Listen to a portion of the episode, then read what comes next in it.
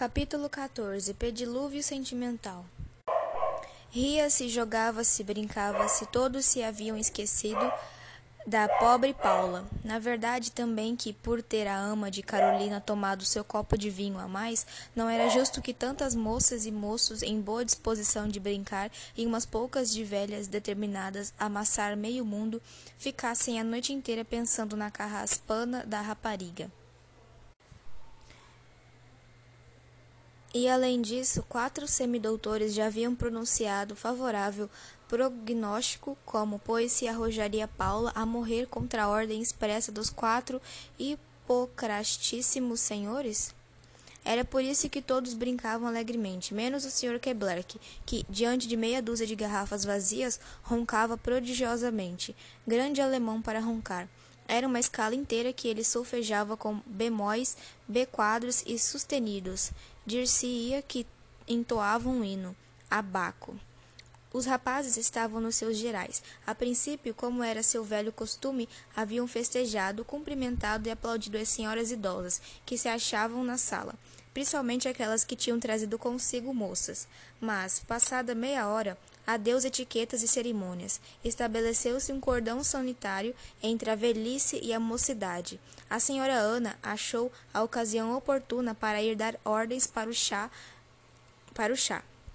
Violante ocupou-se em desenvolver a um velho roceiro os meios mais adequados para se prender o déficit provável do Brasil para o ano financeiro de 44 a 45 sem aumentar os direitos de importação nem criar impostos, abolindo-se, pelo contrário, a décima urbana.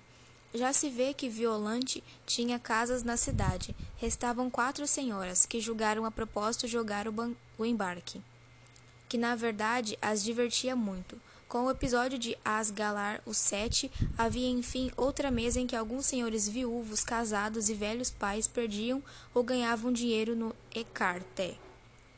Jogo muito bonito e muito variado, que nos vieram ensinar os senhores franceses grandes inventores, sem dúvida. A rapaziada empregava melhor o seu tempo, também jogava mais na sua, roda, na sua roda, não haviam nem mesa, nem cartas, nem dados. O seu jogo tinha um diretor, que, exceção de regra entre os mais, não podia ter menos de cinquenta anos.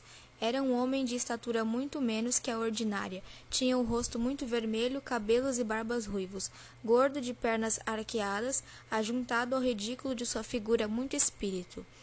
Não estava bem senão entre rapazes. Por felicidade dele, sempre se encontra desses. Tal o diretor da roça dos moços, o senhor Batista, este o seu nome, era fértil em jogos. Quando um aborrecia, vinha logo outro melhor. Já se havia jogado do toucador e o do enfermo. O terceiro agradou tanto que se repetia pela duodécima vez, com aplauso geral, principalmente das moças. Era sem mais nem menos o jogo da palhinha.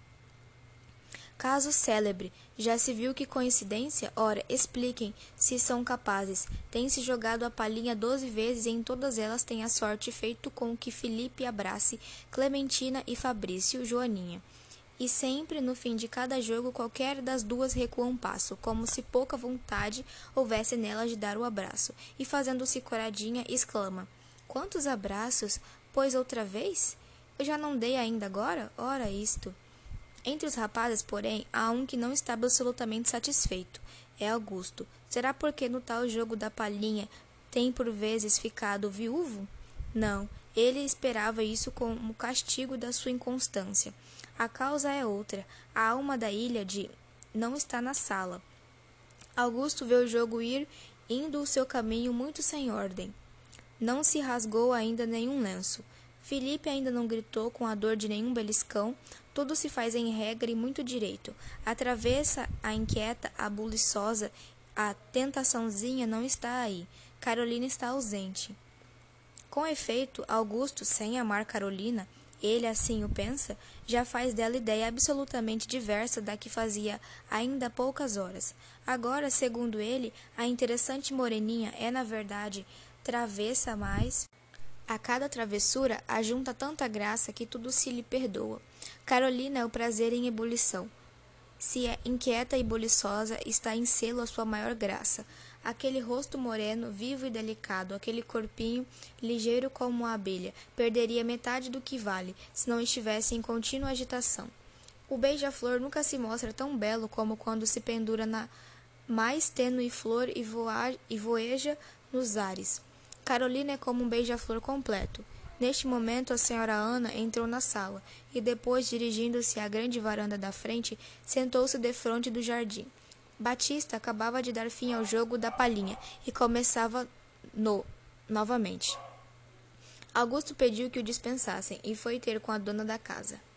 Não joga mais, senhor Augusto, disse ela. Por ora não, minha senhora. Parece-me pouco alegre. Ao contrário, estou satisfeitíssimo.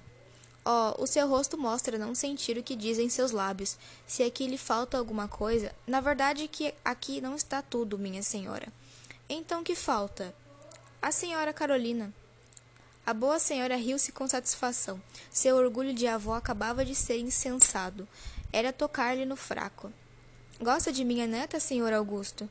É a delicada borboleta deste jardim, respondeu ele, mostrando as flores. Vá buscá-la, disse a senhora Ana, apontando para dentro. Minha senhora, tanta honra.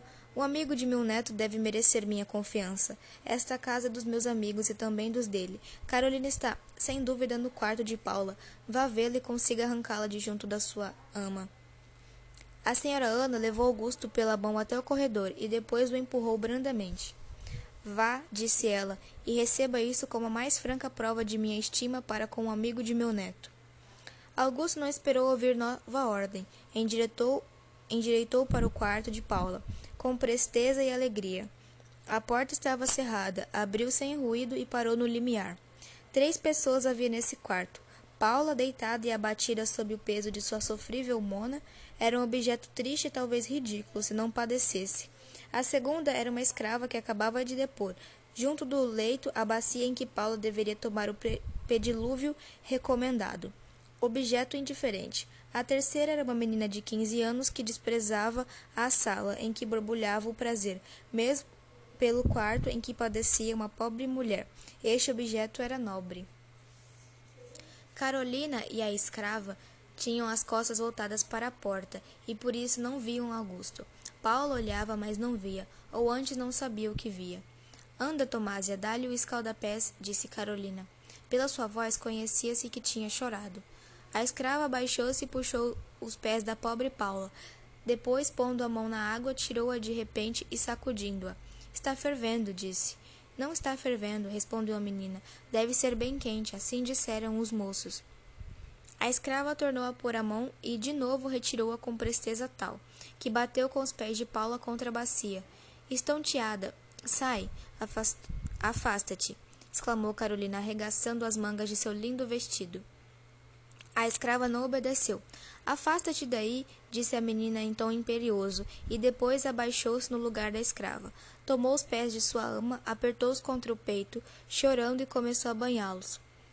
Belo espetáculo era o ver essa menina delicada curvada aos pés de uma rude mulher, banhando-os com sossego, mergulhando suas mãos tão finas, tão lindas, nessa mesma água que fizera lançar um grito de dor à escrava, quando aí tocara de leve com as suas, tão grosseiras e calejadas. Os últimos vislumbres das impressões desagradáveis que ela causara a Augusto de todo se esvaíram. Acabou-se a criança estouvada, ficou em seu lugar o anjo de candura. O sensível estudante viu as mãozinhas tão delicadas da piedosa menina já roxas e adivinhou que ela estava engolindo suas dores para não gemer. Por isso não pôde suster-se e, adiantando-se, disse: Perdoe, minha senhora. Oh, o senhor estava aí? E tenho testemunhado tudo. A menina baixou os olhos confusa e, apontando para a doente, disse: Ela me deu de mamar. Mas nem por isso deve a senhora condenar suas lindas mãos a serem queimadas, quando algum dos muitos escravos que a cercam poderia encarregar-se do trabalho em que a vi tão impiedosamente ocupada. Nenhum o fará com jeito. Experimente, mas a quem encarregarei? A mim, minha senhora. O senhor falava de meus escravos, pois nem para escravo eu presto? Senhor, e nisto o estudante abaixou-se e tomou os pés de Paula, enquanto Carolina junto dele o olhava com ternura. Quando Augusto julgou que era tempo de terminar, a jovenzinha recebeu os pés de sua ama e os envolveu na toalha que tinha nos braços. Agora deixemo-la descansar, disse o moço. Ela corre algum risco? perguntou a menina. Afirmo que acordará amanhã perfeitamente boa. Obrigada. Quer dar-me a honra de acompanhá-la até a sala? disse Augusto, oferecendo a sua mão direita à bela moreninha. Ela não respondeu, mas olhou com gratidão e, aceitando o braço do mancebo, deixou o quarto de Paula.